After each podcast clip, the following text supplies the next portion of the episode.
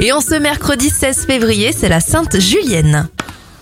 On débute cette éphéméride avec les anniversaires. Le joueur de tennis John McEnroe, connu pour son mauvais caractère, à 63 ans. 43 pour la comédienne Géraldine Nakache. Et The Weeknd à 32 ans.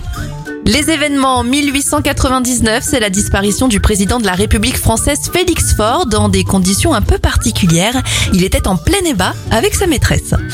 Le premier appareil photo numérique grand public, le QuickTap 100, est vendu par Apple en 1994 et en 2005, c'est l'entrée en vigueur du protocole de Kyoto pour le climat. On referme cette éphéméride avec l'anniversaire de la chanteuse Ava Max. Elle a 28 ans aujourd'hui.